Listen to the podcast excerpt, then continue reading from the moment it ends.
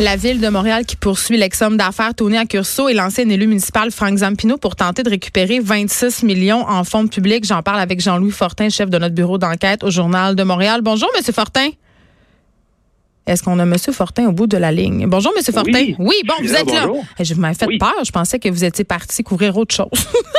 ben non. Ben eh, écoutez, M. Fortin, euh, on sait que la Ville de Montréal, quand même, a déjà poursuivi euh, à propos des compteurs d'eau, une poursuite de 14 millions. Là, pourquoi il se lance dans cette deuxième poursuite-là contre M. Accurso et M. Zampino? Même une troisième poursuite. Oui, une troisième, euh, c'est ça. De, de Tony Accurso. Ouais. Puis, c'est symbolique. Euh, je vais je vais te décevoir, Geneviève, si tu pensais que la ville avait vraiment des bonnes chances de récupérer de l'argent. Là. Oh non. D'une part, Tony à Courceau, il est sur le bord de la faillite, il reste plus grand-chose. Puis c'est une poursuite qui est très, très, très symbolique. On comprend la ville de le faire. Tu sais, pour une administration comme l'administration de Valérie Plante, si tu veux montrer que tu t'attaques à la collusion, à la corruption, puis que tu veux poursuivre les bandits euh, en justice, ben oui, tu déposes des poursuites et tu mandates tes avocats pour euh, pour euh, justement ben, étudier la question, évaluer l'ampleur des sommes qui auraient été qui auraient été fraudées, puis poursuivre. Donc c'est ce qu'on voit ce matin. 26 millions, c'est une grosse somme. Le problème, c'est que pas plus tard qu'il y a un an, au mois de juin 2018, dans un autre procès, dans un autre dossier à Laval, Tony Corso, qui avait été reconnu coupable de corruption, donc à Laval, avait admis qu'il était presque sans le sou ben oui. Son avocat avait dit, euh, M. Accorso, là, si le ciel ne s'éclaircit pas, il va faire faillite euh, très bientôt. Euh, il lui reste essentiellement sa maison, qui n'est pas une petite maison, qui est une maison quand même de 2,5 millions et demi de dollars sur le bord du lac la des deux montagnes. La base. Oui, la base, exactement ça. Mais euh, c'est un homme, Tony Accorso, qui est tellement, depuis une dizaine d'années, pris dans une spirale de, de, de déchéance euh, professionnelle, il accumule les poursuites euh, aux civils, aux criminels. non, il est euh, lessivé, là. Puis, puis, mais c'est pas le seul, parce que M. Zampino, quand même, se disait victime de préjudices financiers avec toutes les poursuites aussi. Mais je me demande, est-ce que ça pourrait être la poursuite de trop qui donnerait raison à ses avocats? Ouais, je pense pas que M. Zampino va réussir. Frank Zampino, l'ancien numéro 2 de la Ville de Montréal, l'ancien bras droit de Gérald Tremblay, euh, tente effectivement, lui est accusé au criminel, euh, entre autres pour le partage, des, semble-t-il, illégal des contrats à Montréal. Euh, et lui, ce qu'il fait valoir, c'est que il, a tellement été victime justement de, la société s'acharne sur lui depuis qu'il a été accusé. Ce sont clairement des victimes. Sa réputation a souffert. Ben, euh, c'est ce qu'il allègue. Bref, euh, mais mais je, ne pense pas qu'elle va réussir à, échapper à ces accusations criminelles euh, avec, avec cet, argument-là. La grande question, c'est est-ce que la Ville va être capable de récupérer ces dizaines de millions-là qu'elle réclame? Euh, euh, la réponse est non. Mais il n'y a pas vraiment de précédent non plus. Là. Ils vont avoir de la misère. Effectivement. la plupart du temps, ce genre de poursuite-là se règle à l'amiable, derrière porte close. Euh, il y a eu un programme de remboursement volontaire au cours des dernières années. Tony Corso n'y a pas participé. Frank Zampino n'y a pas participé. Pour dire que Frank Zampino, euh, tout comme Tony Corso dans le cas de Montréal, ont toujours clamé leur innocence. Ils ont toujours dit qu'il n'y avait absolument rien à se reprocher.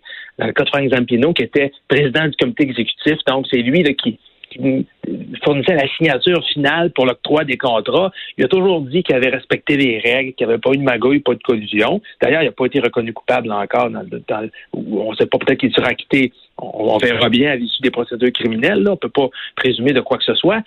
Euh, donc, évidemment, lui, n'allait pas rembourser euh, des sommes dans le cadre du programme de remboursement volontaire. Ça aurait un peu équivalu à...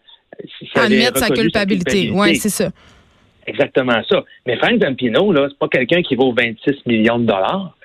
Euh, donc, euh, est-ce que la ville de Montréal va peut-être être capable de récupérer euh, une poignée de change? J'exagère à peine, peut-être quelques milliers éventuellement, mais même là, j'en doute. Mais au moins, donc, on, veut montrer qu'on est proactif puis qu'on veut faire payer ceux qui auraient été responsables de, de, la collusion et de la corruption. Mais c'est toujours un peu ironique quand on voit ça aller, Jean-Louis Fortin, évidemment, quand on poursuit des gens pour des millions de dollars. Là, c'est 26 millions, parfois c'est plus.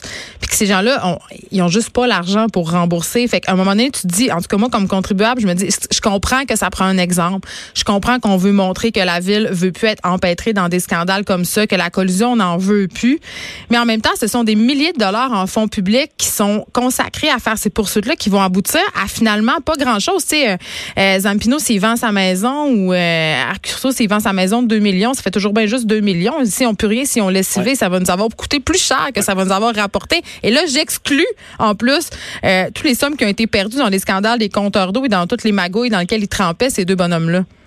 Évidemment, ce que ça peut permettre à la ville, c'est de se positionner. Si, par exemple, il y a faillite, euh, quand, quand, un individu fait faillite, si Tony Accourceau met sa menace, en guillemets, à exécution et fait faillite, là, ben, les quelques actifs qui lui restent sont, sont, remis à ses créanciers. Puis si la Ville de Montréal se fait reconnaître au terme d'une poursuite comme créancier, donc il y a une reconnaissance légale d'une dette d'un de 26 millions de dollars à la Ville de Montréal, ben, elle va récupérer proportionnellement euh, à ce qui reste, mais en composant avec tous les autres créanciers, donc toutes les autres personnes à qui M. Accourceau devait de l'argent.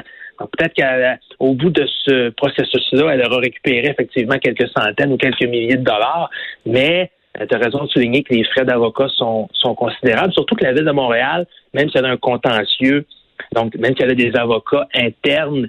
Mais euh, ils facturent quand même ces avocats-là. Ça coûte de l'argent ah. en temps à la Ville, même si tu as un contentieux, euh, à, la fin de la journée, ça s'est facturé quand même. Là. Oui, oui, puis ça, c'est quand ils font pas affaire externe à des avocats qui coûtent entre 6 et 800 dollars de l'heure.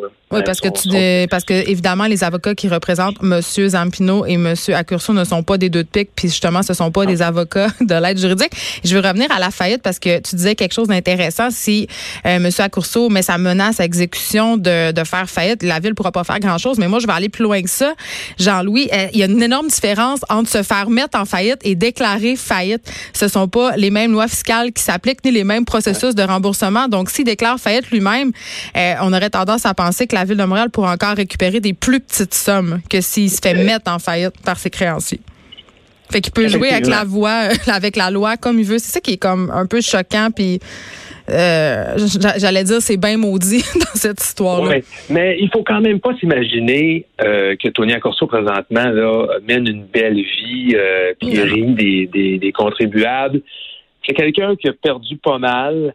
Euh, puis là, je veux pas, je veux pas, je veux pas verser une larme sur son sort, loin de là. Hein. C'est quelqu'un qui a quand même eu déjà un chiffre d'affaires d'un milliard de dollars par année, 4500 employés. Puis on imagine qu'il y en a de collés d'un paradis fiscaux aussi, justement. Ah, j'irai pas jusque-là. Son avocat aurait menti à la cour si effectivement il avait dit qu'il était en faillite, puis euh, puis que c'était que c'était pas le cas. Là.